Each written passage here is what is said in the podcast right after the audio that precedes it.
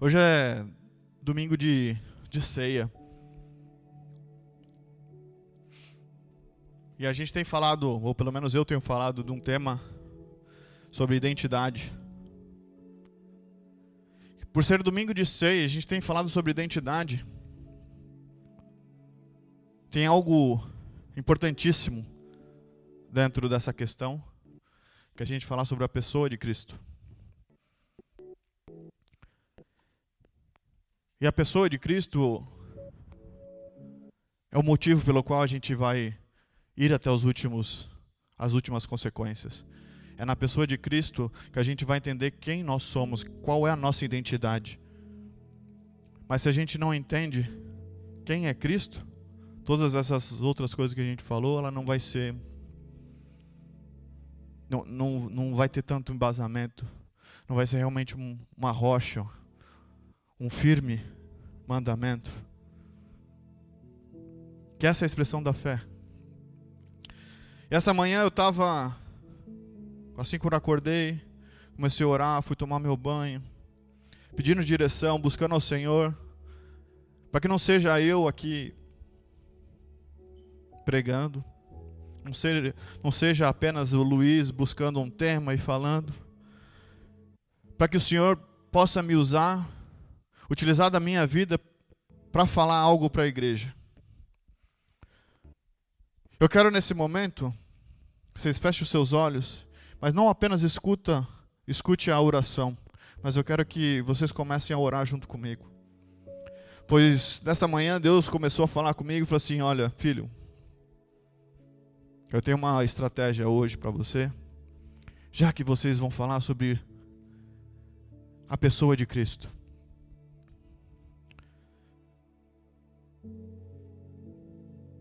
Em um determinado momento, Deus vai falar através de você.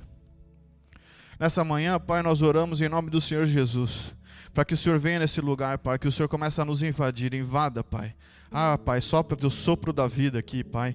Ah, Pai, levanta, tira tudo aquilo que que não, não te pertence, Pai. Tira tudo aquilo que incomoda, tudo aquilo que o Senhor não, não se agrada com isso, Pai. Que fique agora pra, das portas para fora, Pai. Que caia por terra em nome do Senhor Jesus. Que o Senhor venha limpar cada coração aqui nessa manhã, Pai. Esvazia-os, Pai, daquilo que não, não é bom e enche-os, Pai, com o teu Santo Espírito.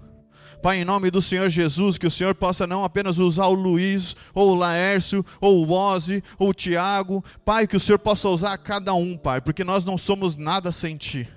Nós não somos nada sem Ti, Pai. O Senhor não está fazendo assim, o Senhor não precisa de mim, o Senhor não precisa das pessoas, mas o Senhor quer nos usar. Ah, Pai, que a sua obra seja feita, Pai, que assim que o Luiz ou qualquer um que se levante aqui, Pai, ele possa o falar da tua palavra de acordo com aquilo que o Senhor tem colocado no coração, Pai.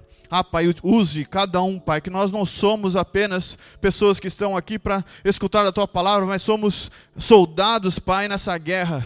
Vamos avançar, Pai, avançar nesse reino, que nós sejamos luz, que nós sejamos aquele que clama no deserto, aquele que traga a palavra, aquele que conhece a Cristo, aquele que não consegue ficar parado e ver pessoas que não conhecem a salvação ainda, porque você sabe do que está vindo, então você quer falar para o próximo.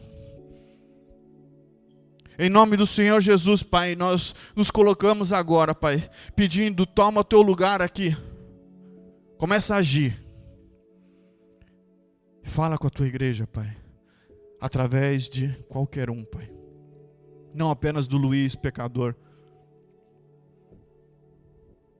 mas que o Senhor se manifeste na vida de cada um. Que seja o Senhor. Não tenhamos medo, Pai, de ouvir a tua palavra. Essa é a nossa oração, que para que a gente não tenha medo, quando ouvirmos a tua palavra, a tua ordem, e a gente possa ouvir e cumprir e obedecer, Pai. Em nome de Jesus. Amém.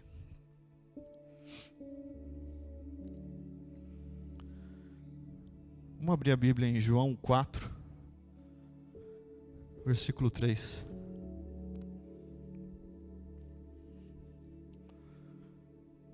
A gente vai ler um pouquinho, uma história longa. Mas dentro dessa perspectiva identidade, eu falei aqui Deus de detalhes. Jesus é um Deus de detalhes.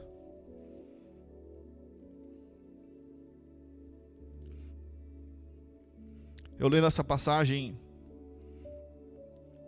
me fez lembrar muita coisa. Vamos ler. Deixou, deixou a Judéia, retirando-se outra vez para a Galiléia. E era necessário passar pela região de Samaria. Versículo 3. Hum? Ah, tá. Desculpa. Versículo 3. Deixou a Judéia, retirando-se outra vez para a Galiléia, e era-lhe necessário passar pela região de Samaria. Assim Jesus chegou à cidade samaritana chamada Sicar, perto das terras que Jacó tinha dado ao seu filho José. Ali ficava o poço de Jacó. Cansado da viagem, Jesus se sentou num poço, junto ao poço. E era por volta de meio-dia. Nisso veio uma mulher samaritana tirar água. Peraí. Primeira coisa que me marcou aqui é porque eles enfatizaram o fato de era necessário Jesus passar por Samaria. Engraçado, assim, tem duas formas de ver isso daí, né?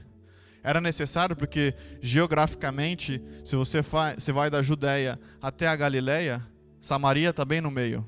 Então faz todo sentido ser necessário passar pela Samaria. Mas tem a segunda explicação por que, que foi utilizado nessa passagem, era necessário. Era necessário porque naquela época judeus e samaritanos eles não se davam muito bem. E porque eles não se davam muito bem, a maioria escolhia fazer a volta, então fazia um caminho mais longo. Por quê? Porque os eles consideravam que os samaritanos estavam continuamente em pecado. Então eles não queriam se sujar. Mas aqui, Jesus escolheu passar por Samaria. E por que, que ele resolveu passar por Samaria? Por que, que ele escolheu fazer o caminho mais curto?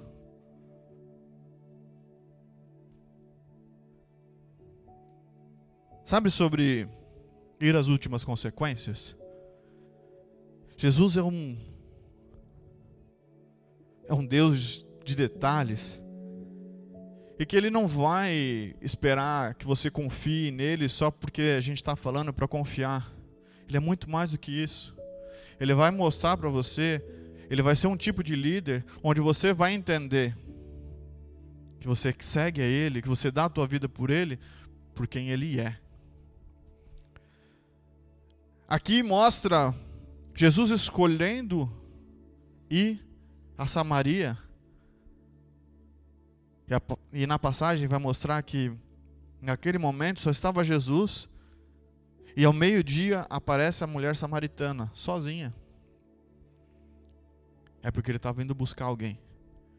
Ele estava indo conversar com alguém.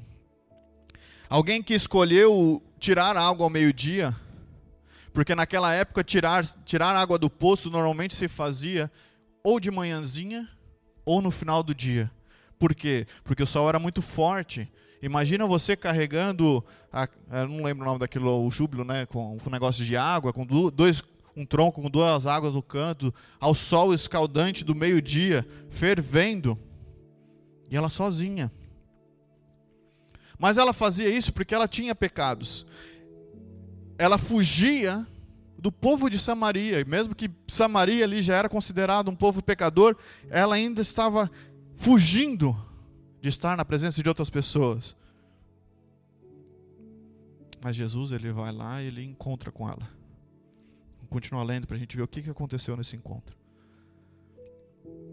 Jesus lhe disse: Dê-me um pouco de água, pois os seus discípulos tinham ido à cidade comprar alimentos. Então a mulher samaritana perguntou a Jesus: Como, sendo o Senhor judeu, pede água a mim, que sou mulher samaritana? Ela disse isso porque os judeus não se dão com os samaritanos. Jesus respondeu: Se você conhecesse o dom de Deus, e quem é que está lhe pedindo água para beber, você pediria a ele, e ele lhe daria água viva. Ao que a mulher respondeu: O senhor não tem balde e o poço é fundo. De onde vai conseguir essa água viva? Por acaso o Senhor é maior do que Jacó, o nosso pai, que nos deu o poço, do qual ele mesmo bebeu, assim como seus filhos e o seu gado? Jesus respondeu: Quem beber dessa água voltará a ter sede, mas aquele que beber da água que eu lhe der, nunca mais terá sede. Pelo contrário, a água que eu lhe der será nele uma fonte a jorrar para a vida eterna. A mulher disse: Senhor, quero que me dê essa água para que eu não mais tenha sede, nem precise vir aqui buscá-la. Jesus disse: Vá, chame seu marido e volte aqui. Ao que a mulher respondeu: Não tenho marido. Então Jesus disse: Você tem razão ao dizer que não tem marido, porque já teve cinco e esse que agora tem não é o seu marido. O que você disse é verdade. A mulher então lhe disse: Agora eu sei que o Senhor é um profeta. Nossos pais adoravam nesse monte, mas vocês dizem que em Jerusalém é o lugar que se deve adorar. Até aqui. Nesse encontro, o que, que acontece?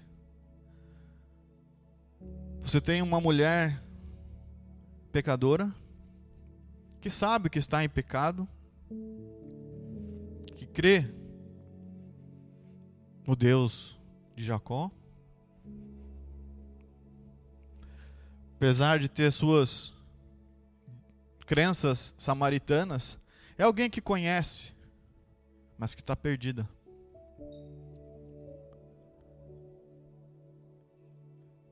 Porque ela demonstra o conhecimento que ela tem ao conversar com Deus, com Jesus.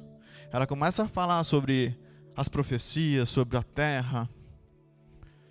E ela reconhece Jesus. Porque Jesus, quando fala dos pecados da mulher samaritana, ela não tá, ele não está acusando. Ele não está falando, você está em pecado, liberte-se agora desses pecados. E começa a falar como muitos hoje na igreja acaba, acaba fazendo? É acusando, é apontando. E Jesus, ele é maravilhoso porque olha, no, olha o detalhe que ele faz. Ele não fez isso na frente de todo mundo. Ele poderia ter feito. Ele poderia estar com os, os discípulos aquele, na, no caminho. Mas ele fala para os discípulos: vá lá comprar comida. Para que ele possa estar sozinho no momento que ele encontra com a mulher samaritana. E ali ele começa a falar com ela, e não acusando, mas deixando ela falar, deixando ela expor. Então ele trata ela com carinho. O primeiro ponto que ela mesma fala: como o Senhor quer beber da água de um samaritano, sendo você judeu? Porque na, naquela época os judeus não queriam tocar em nada que fosse dos samaritanos. Se ele bebesse água no copo da mulher samaritana, ele estava agora impuro. Mas Jesus está falando assim: eu não ligo para isso, porque eu tenho a água da vida. E ele encontra no secreto, no íntimo, através do amor, ele vai falar com aquela mulher samaritana. E isso começou a me lembrar da minha própria história. Talvez alguns já ouviram isso. Eu já contei, mas talvez não nessa perspectiva. Mas eu lembro do Luiz Pecador. cheio de pecados, mas já estava indo na igreja, na, na célula. Conhecia um pouco da palavra, cria que, que Deus podia transformar e, e, e mudar. Foi quando a gente descobriu que a Rosária estava grávida. E a gente faz o que todo, todo homem faz, né? E agora? O que, que eu vou fazer? Eu vou ter que trabalhar mais, vou ter que me esforçar, e começa a fazer conta, e começa a se desesperar, fala, não vai dar certo, nossa, vamos ter que voltar para o Brasil. Eu pensei realmente nisso. Eu falei, vou, vou lá para o Brasil, a gente tem a Malu lá no Brasil, a gente volta. Porque a gente não ia ter condições de pagar um parto. Resumidamente, o seguro não ia cobrir. E o parto em si, a gente não ia ter condições pagar, porque ele começa em 10 mil. Você tem que dar 10 mil dólares pro, pro hospital para poder marcar o dia da, da, da cesárea ou, do, do ou, ter, ou poder ter o, o parto, fazer o parto. E aí ele fala assim, ó, você faz o, o, o cheque lá de 10 mil, e aí, depois do parto, a gente emite uma, uma nota para saber se usou mais coisa. Aí depois tem que fazer mais uma. Eu chuto por baixo que ia dar uns 20 mil o, o parto.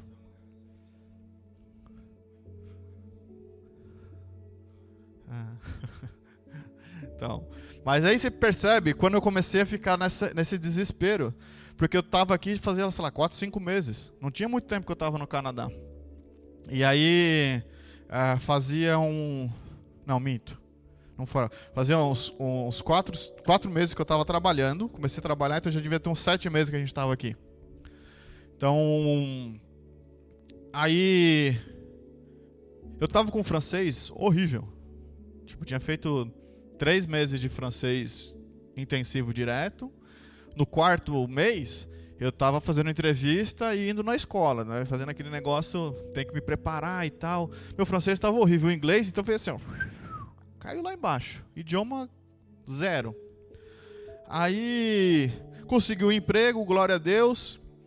Três meses depois, quatro meses depois, Rosário está grávida, a gente começa, e agora? Não vai ter o que fazer. Você já se passou nesse, nesse momento onde você não tem para onde ir e a única coisa que você tem que se apegar é a palavra de Deus. Você pegar e falar assim, cara, deixa eu abrir e começar a ver como é que Deus pode me ajudar e você começa a orar. Eu ainda não sabia que era isso. Então eu sei que eu me desesperei, mas eu já estava com o coração, eu não sabia fazer isso. Eu estava com o coração aberto, falei, ah, seja que Deus quiser e vamos, vamos na, vamos na confiança. Era assim que eu fazia. Vamos na confiança, Deus vai abrir. Mas eu não sabia ainda orar e falar assim: vou, vou entrar aqui, vou no meu lugar secreto. Eu estava como essa mulher samaritana, cheia dos meus pecados, com os meus problemas, tentando fugir daquilo que eu podia fugir.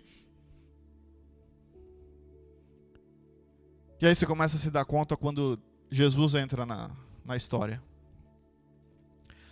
Porque aqui, como a mulher samaritana começa a falar de várias coisas, ah, que não é isso, que não sei o que, como é que é possível eu estava lá falando para o meu chefe: Olha, acabei de descobrir que minha esposa estava grávida, ou está grávida, e eu não sei o que fazer, estou desesperado. É bem possível, falei assim para ele: é bem possível que eu volte para o Brasil para que ela possa ter o bebê lá. E ali eu começo a ver Deus usando pessoas que talvez nem conheçam a Cristo ainda. Porque o meu chefe, naquela época, ele falou assim: que eu posso fazer por você? Falei: ah, Não sei, eu não posso, eu não consigo pagar porque eu não tenho seguro. O problema é o seguro. O seguro do Quebec naquela época é, não dava, mesmo por mais que eu trabalhasse, não dava direito ao, ao seguro saúde, porque eu tinha visto aberto. E o visto aberto linkado ao visto de estudante. Então não podia, e eu falei isso pro meu chefe, meu chefe falou assim: calma que eu vou conversar com a mulher do RH. Foi conversar com a mulher do RH, a mulher do RH ligou lá no, no, no seguro. entendeu todas as coisas. Cara, no dia que eu falei pro meu chefe, no final daquele dia eu estava sentado no RH conversando com a mulher, a mulher ligando lá no, no seguro e ela, no fim da história, ele falou assim, ó, ele só não tem porque ele tem um visto aberto. Se ele tivesse o visto fechado, ele teria. Ela desligou, ela falou assim: Podemos fechar o teu visto? Tem algum, tem algum problema com isso? Eu falei: Não. isso resolveria os problemas. Se eu não disser que isso não é, não é Deus, eu estou mentindo, cara. Porque eu sim, eu estava lotado de pecados. Mas ele era o Deus do detalhe. Que ele vai buscar aquele que está perdido. Lucas 15, versículo 4. Ele vai dizer: Qual de vocês, o homem, que possuindo cem ovelhas e perder uma delas,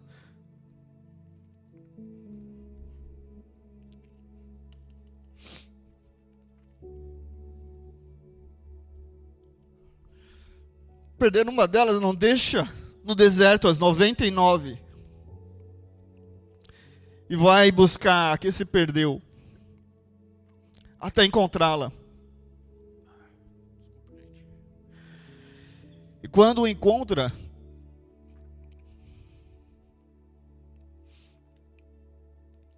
põe-na sobre os ombros, cheio de alegria. Indo para casa, reúne os amigos e vizinhos, dizendo-lhes: Alegrem-se, alegrem-se comigo, porque já, já achei a minha ovelha perdida.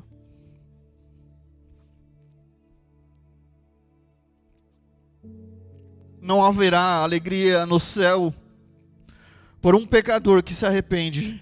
Haverá mais alegria no céu por um pecador que se arrepende do que por 99 justos que não necessitam de arrependimento. Assim como aconteceu com uma mulher de Samaria que estava em pecado, Jesus se mostra para ela, porque ela era uma das ovelhas perdidas, a quem Jesus fala assim: Eu vou buscar, porque Ele ama a cada um. Independente se você é cristão ou se você não é cristão, porque a palavra de Deus vai falar que Deus amou o mundo de uma tal maneira. Não é Deus amou a igreja de uma tal maneira. Ele não falou Deus amou os cristãos de uma tal maneira. É Deus amou o mundo de uma tal maneira que deu o teu filho unigênito. Jesus vai buscar a mulher samaritana como uma ovelha perdida. Jesus se importa tanto conosco, conosco que não é à toa que o seu ministério é apenas servir. Ele não vem como um líder de guerra, ele não vem como um líder que manda. Ao contrário, o exemplo dele é a liderança pelo exemplo, pelo servir, pelo amor. Marcos 5, versículo 21. Tendo Jesus voltado ao barco para o outro lado, reuniu-se em volta dele uma grande multidão. Ele estava junto do mar. Então chegou um dos chefes da sinagoga, chamado Jairo, e vendo-o, prostrou-se aos pés de Jesus. Ele pediu com insistência: Minha filhinha está morrendo. Venha impor as mãos sobre ela para que seja salva e viva. Jesus foi com ele. uma grande multidão seguia Jesus, apertando-lhe, apertando-o de todos os lados. Então ali estava uma certa mulher, que havia 12 anos, vinha sofrendo de uma hemorragia. Ela havia padecido muitos nas mãos de vários médicos e gastado tudo que tinha, sem contudo melhorar de saúde. Pelo contrário, piorava cada vez mais.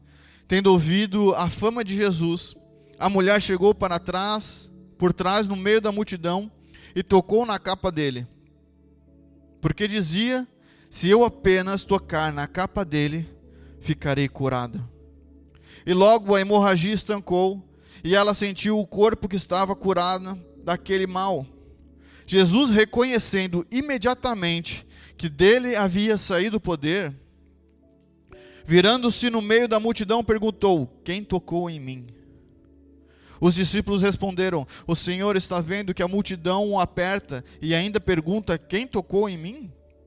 Ele, porém, olhava ao redor para ver quem tinha feito aquilo. Então a mulher, amedrontada e trêmula, ciente de que lhe havia acontecido, veio, prostrou-se diante de Jesus e declarou-lhe toda a verdade. Então Jesus disse: Filha, a sua fé salvou você. Vá em paz e fique livre desse mal. Jairo encontra Jesus porque ele estava desesperado. Tem um filho, uma filha que estava dado como morta. Se eu não me engano, em Mateus, essa mesma passagem vai dizer que Jairo chegou lá e dizendo que a filha estava morta mas que ele cria que se o Senhor, se o Senhor Jesus impusesse as mãos sobre ela, ela, sair, ela, ela viveria. Então ele vai até Jesus e pede para ele: Senhor, só o Senhor pode me ajudar. E Jesus, na mesma hora, ele levanta, então vamos lá ver, porque a sua filha ainda vai, vai viver. Só que olha que interessante, que no caminho onde Jesus estava indo para realizar um milagre, alguém teve um encontro com Cristo. Alguém tocou ele. Alguém depositou a sua fé, não apenas naquele Cristo que fala contigo, mas naquele Cristo que é onipresente, onipotente, e que se eu apenas tocar nas vestes, nas vestes dele, eu serei curada. Eu posso dizer que mais uma das características de Cristo é essa: que Ele é o único que pode curar você de todas as feridas das quais você ainda sente dor até hoje.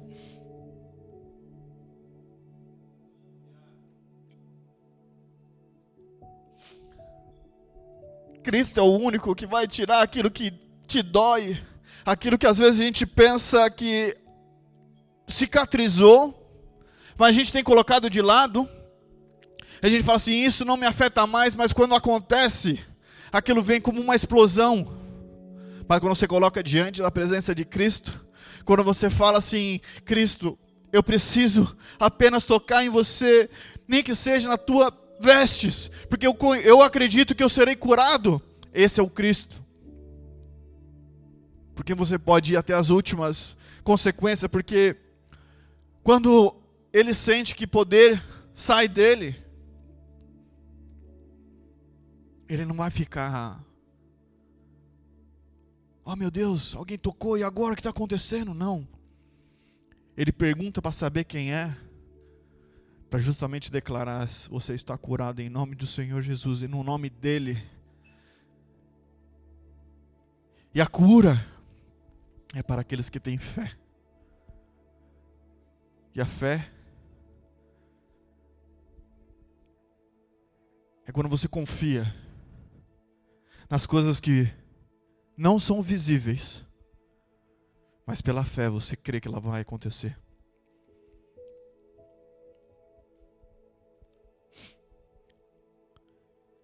Aqui vai aquele momento onde eu falei no começo do culto. Posso estar falando aqui das minhas experiências. Aquilo que Deus me mostrou na hora que eu estava preparando a palavra, os versículos. Mas a gente está falando sobre a pessoa de Cristo hoje. O Espírito Santo falou para mim nessa manhã: pergunta para alguém, para as pessoas que querem vir hoje aqui na frente, responder a pergunta: por que você ama a Cristo? Qual é a qualidade de Cristo uma das, né? Porque a gente tem várias que a gente vai falar que eu, ah, eu amo a Cristo por causa disso, daquilo. Fala uma. Vem aqui na frente, dá o seu testemunho por que você ama a Cristo. Por favor, gente. Isso é uma das das coisas boas de estar numa igreja ainda pequena. Que eu creio que Deus vai fazer ainda coisa muito maior. Mas aqui não está o Luiz falando. Aqui a gente é uma família. Deus opera dentro de mim, através de mim, mas Ele também opera através de você, de você, de você. Porque eu sou pecador. Sou homem, erro, peço perdão. Não sou dono da palavra, não sou certo. Mas se Ele pode usar a mim, Ele pode usar você, Ele pode usar você, você, qualquer um de nós. Por favor, vem aqui, eu quero, vamos lá, pelo menos três pessoas para falar uma experiência, porque o que Deus falou com você, como Deus age, falou assim, como eu contei aqui, eu vejo nitidamente a mão de Deus nesse detalhe sobre quando a minha esposa engravidou. Eu não posso dizer que isso não é verdade, isso não é real.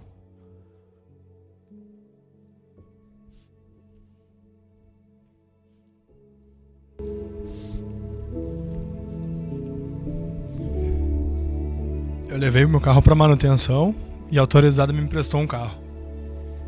Eu não sei como apareceu uma batida e eles me cobraram mil dólares, além da manutenção do meu carro. Eu não tinha esses mil dólares. Não tinha. E aí eu só perguntei o porquê. Tava desesperado. Mas a minha esposa creu bastante eu também achei que estava meio desamparado. No fim, voltei a rezar e conversar e por quê. E ver a restituição do imposto de renda e ver o valor. E apareceu o valor, então no fim deu tudo certo. Então eu acho que foi o amor incondicional dele e a questão da fé. Deus é bom. Mais alguém?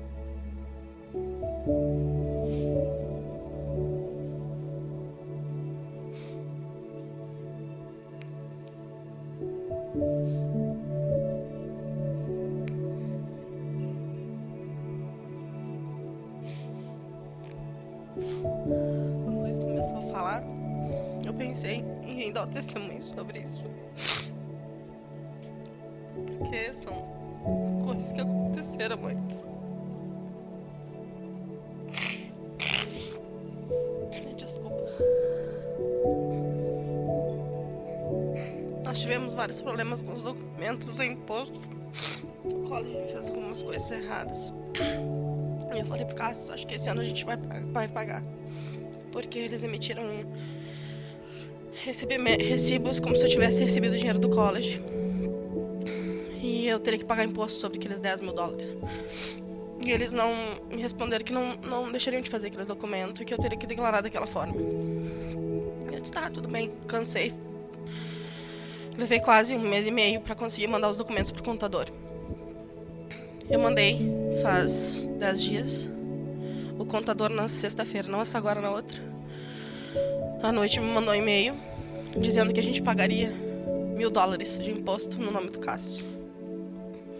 Eu restituiria um pouco. Fiquei muito triste, falei pro Cássio, ah, assim, acha que eu já esperava isso? O Cássio foi dormir, não ficou bravo nem nada. Eu fui pro meu tomar meu banho.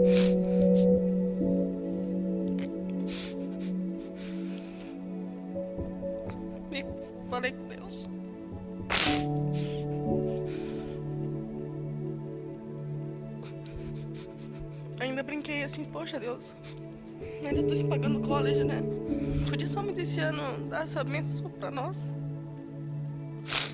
Era sexta-feira.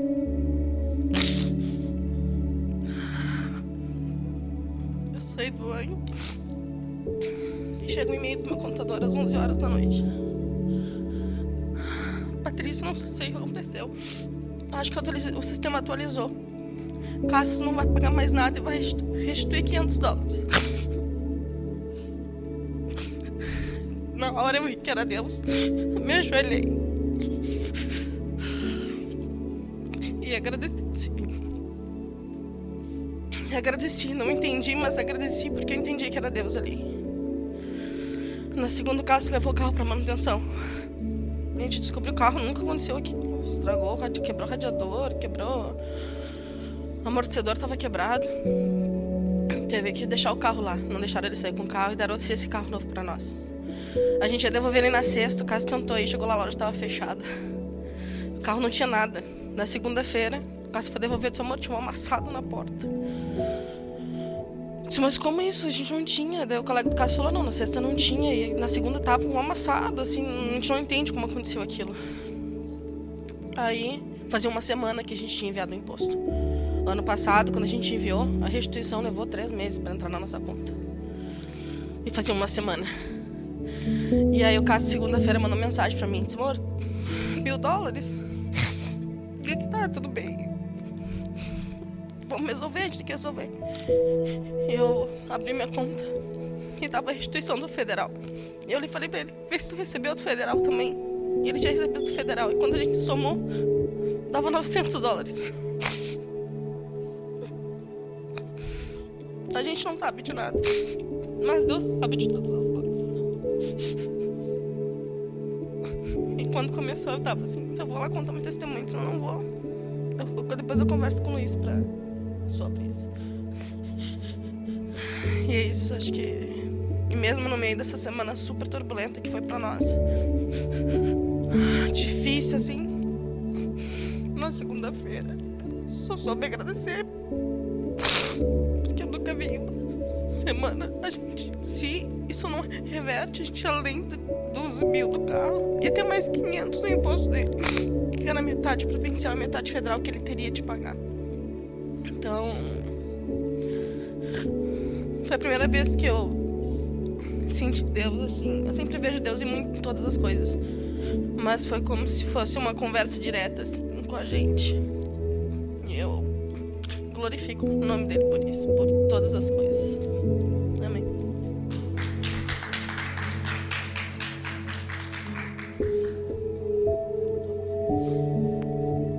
Mais alguém?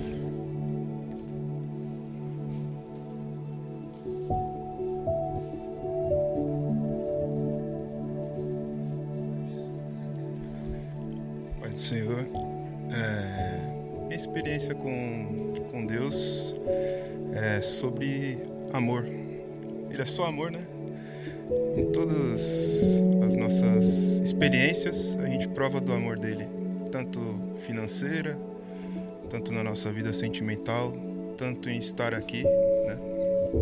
É, eu eu não, não tive um pai presente. Não, é, minha vida toda eu sofri muito com isso. Eu não sei se alguém aqui já passou por isso qualquer familiar tal. E uh, meu pai rejeitou a gente, eu e meu irmão, e minha mãe acabava tendo que trabalhar muito, então não tinha tempo de, de estar com a gente. Uh, e o amor de Deus me ensinou o que é ter um pai.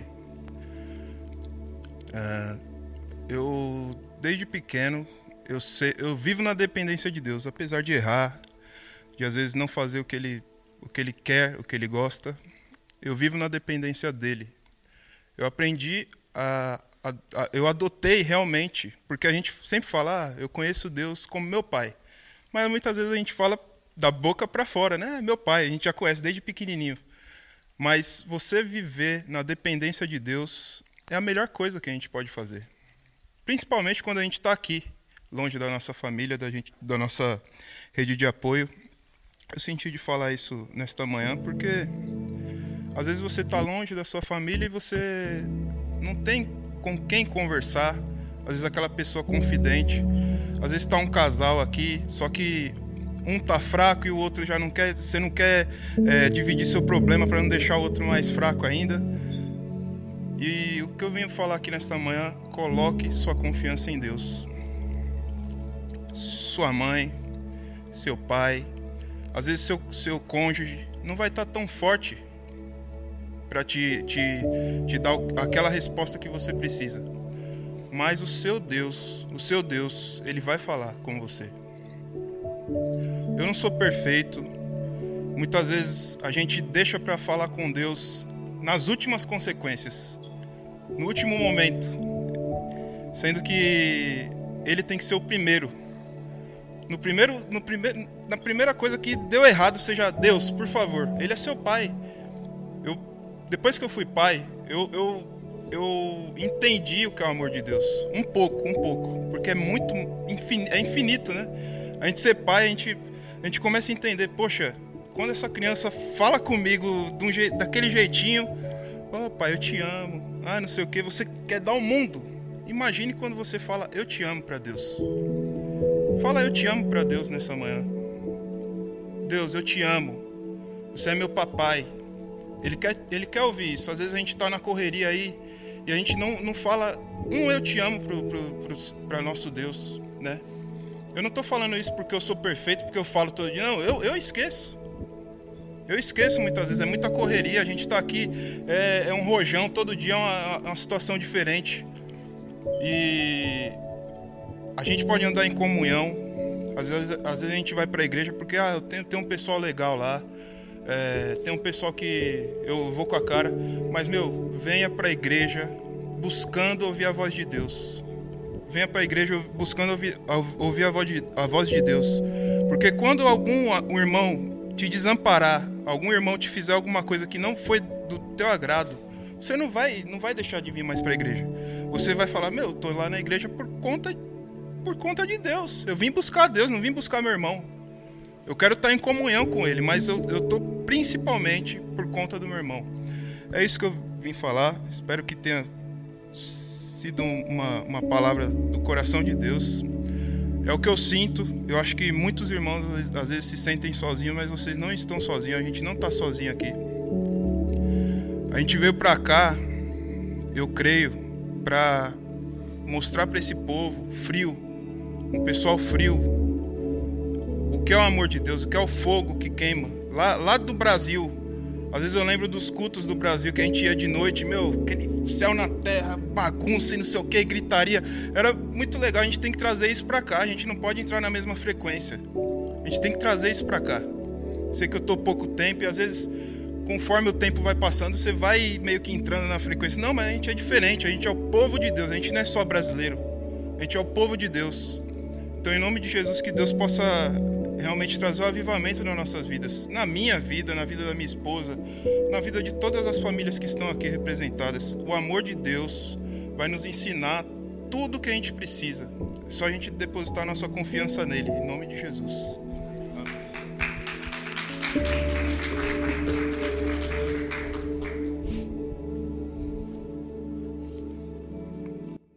João 13, versículo 34. Eu lhes dou um novo mandamento: que vocês amem uns aos outros, assim como eu os amei. Que também vocês amem uns aos outros, assim como eu os amei. Romanos 8, versículo 35 e 39. Quem não separa, quem nos separará do amor de Cristo? Será a tribulação, ou a angústia, ou a perseguição, ou a fome, ou a nudez, ou o perigo, ou a espada? Como está escrito: Por amor de ti, somos entregues à morte continuamente. Fomos considerados como ovelhas para o matadouro. Em todas essas coisas, porém, somos mais que vencedores por meio daquele que nos amou. Porque eu estou bem certo de que nem a morte, nem a vida, nem os anjos, nem os principados, nem coisas do presente, nem do porvir, nem dos poderes, nem da altura, nem a profundidade, nem qualquer outra criatura poderá nos separar do amor de Deus que está em Cristo Jesus, o nosso Senhor. Posso ouvir um amém? Não há diversidade que, nos possa, que, que possa nos separar do amor de Cristo. É isso que nosso irmão acabou de falar aqui que Deus nos amou primeiro. Jesus nos amou primeiro.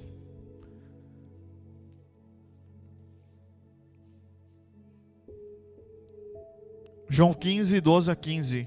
O meu mandamento é esse: que vocês amem uns aos outros, assim como eu os amei.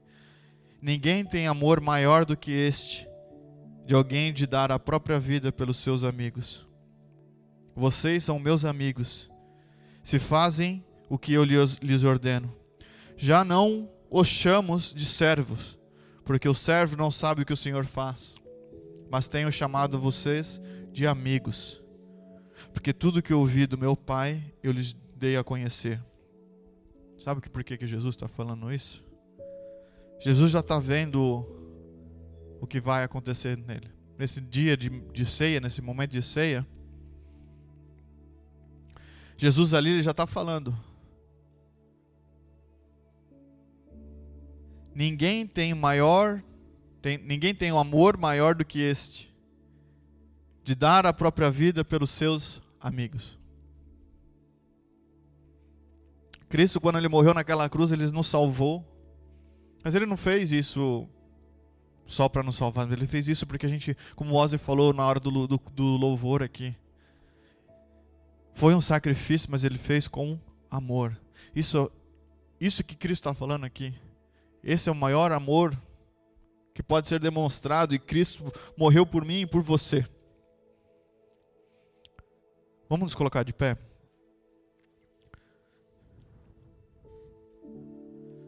Lucas 22, 14. Normalmente a gente lê lá 1 Coríntios, né? Mas aqui eu resolvi ler um momento ao invés de pegar Paulo falando sobre o momento, vamos ler exatamente aquilo que Jesus disse. Chegando a hora, Jesus se pôs à mesa e os apóstolos estavam com ele. Então Jesus lhe disse: Tenho desejado ansiosamente comer esta Páscoa com vocês, antes do meu sofrimento. Pois eu lhes digo que nunca mais a comerei, até que ela se cumpra no reino de Deus. Jesus já está anunciando que é o último dia da Páscoa. É a última Páscoa que eles vão passar junto. Então Jesus, pegando um cálice, depois de ter dado graças, disse: Peguem e repartam entre vocês. Pois eu digo a vocês que agora em diante não mais beberei do fruto da videira até que venha o reino de Deus.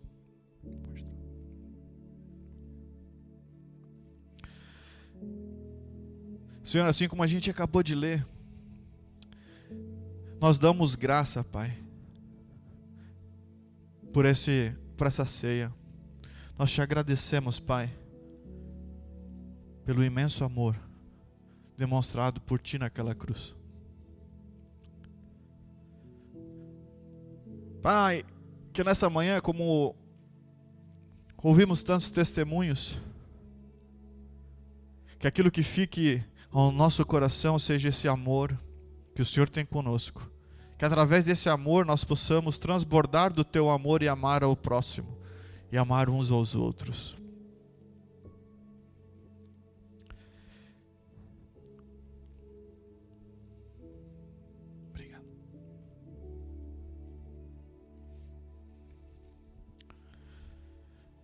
E pegando um pão,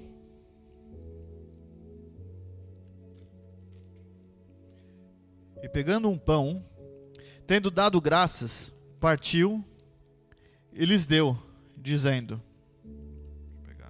Meu pão partiu aqui também.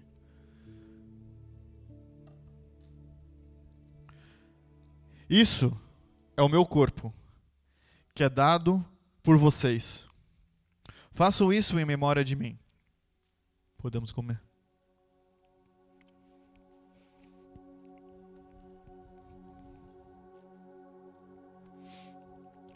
Do mesmo modo, depois da ceia, pegou o cálice, dizendo: Este cálice é a nova aliança no meu sangue, derramado por vocês. Podemos tomar.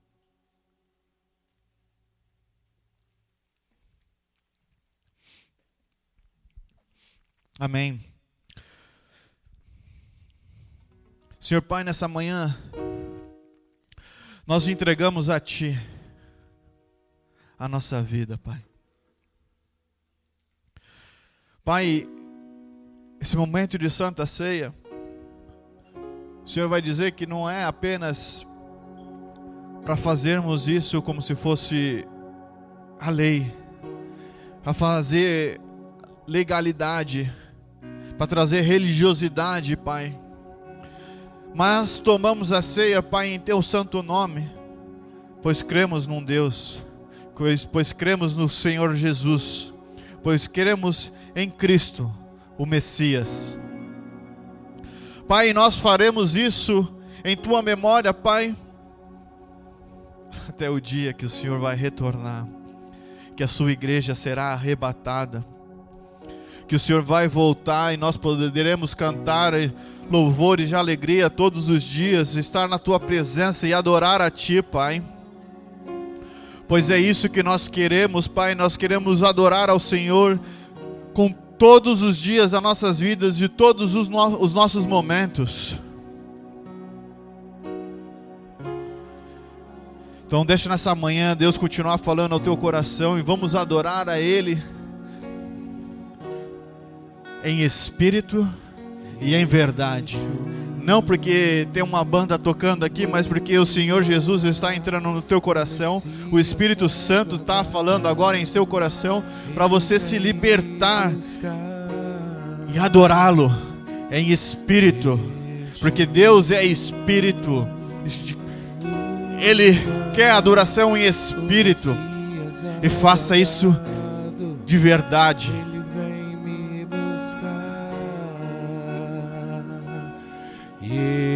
Yeshua,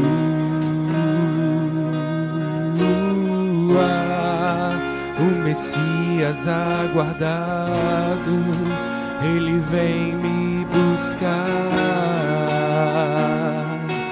Yeshua,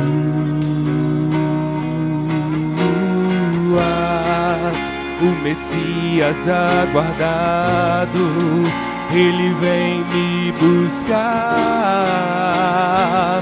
Mas a igreja será arrebatada num piscar de olhos acontecerá. Mas a igreja será arrebatada num piscar de olhos acontecerá.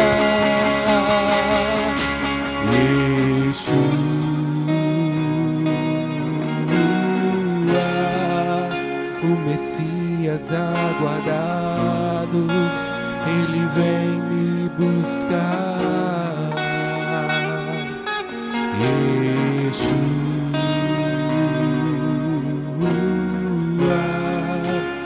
Messias aguardado,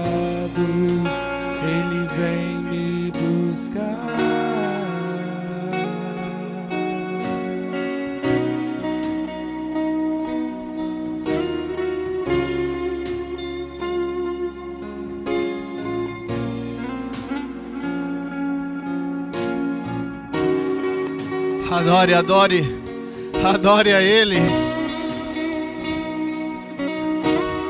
Porque você diz que ama Cristo?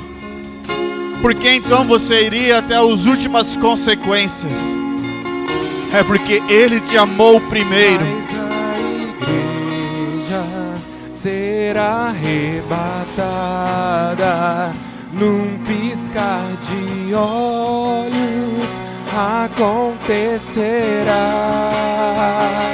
Mas a igreja será arrebatada num piscar de olhos acontecerá.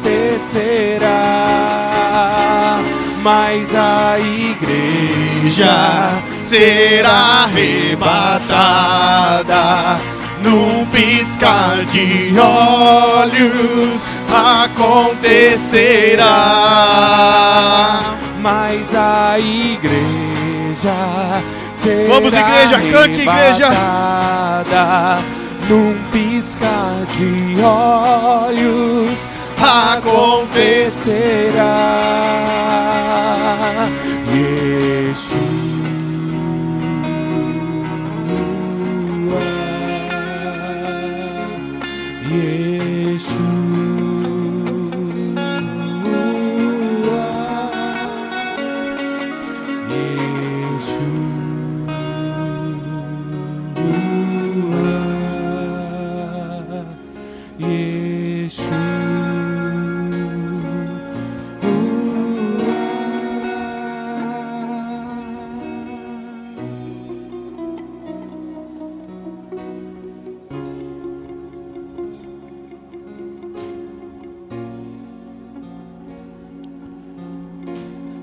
Senhor Jesus,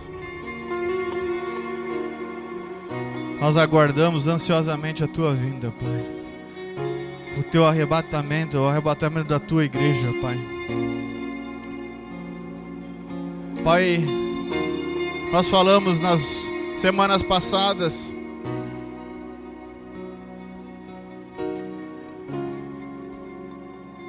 que o fim da nossa vida carnal ela na verdade ela não é o fim.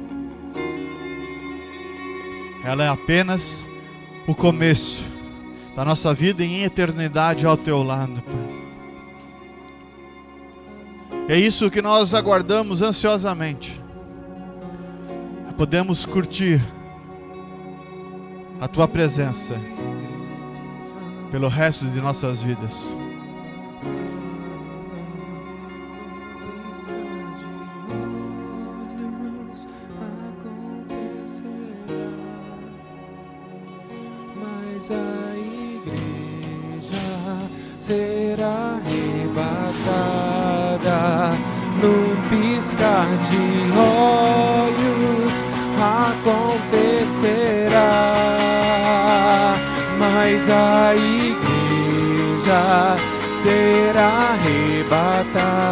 Arrebatada num piscar de olhos acontecerá.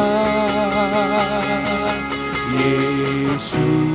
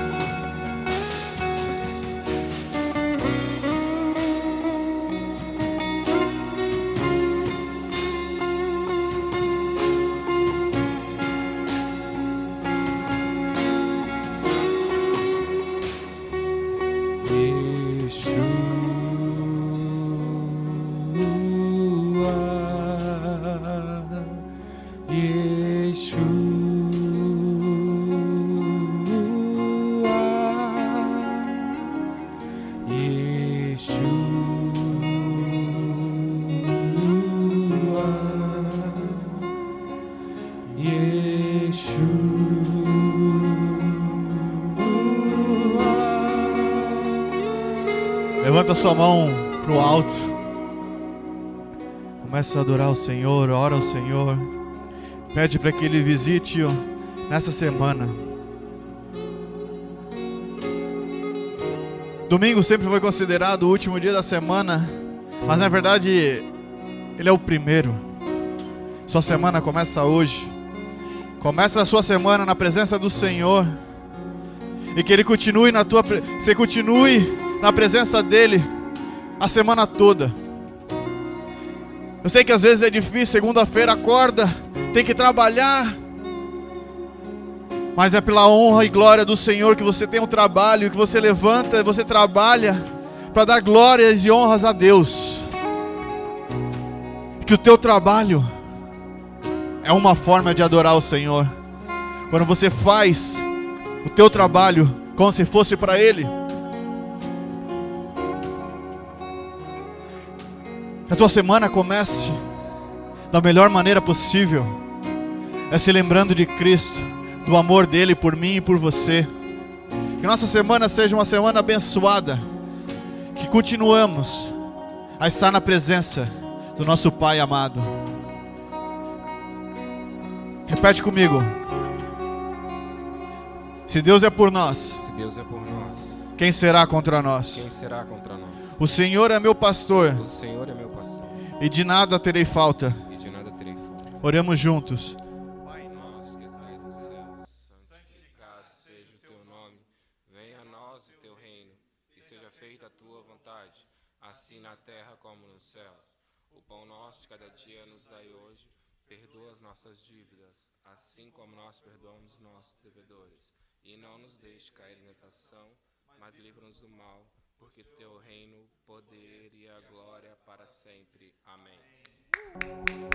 Glória a Deus.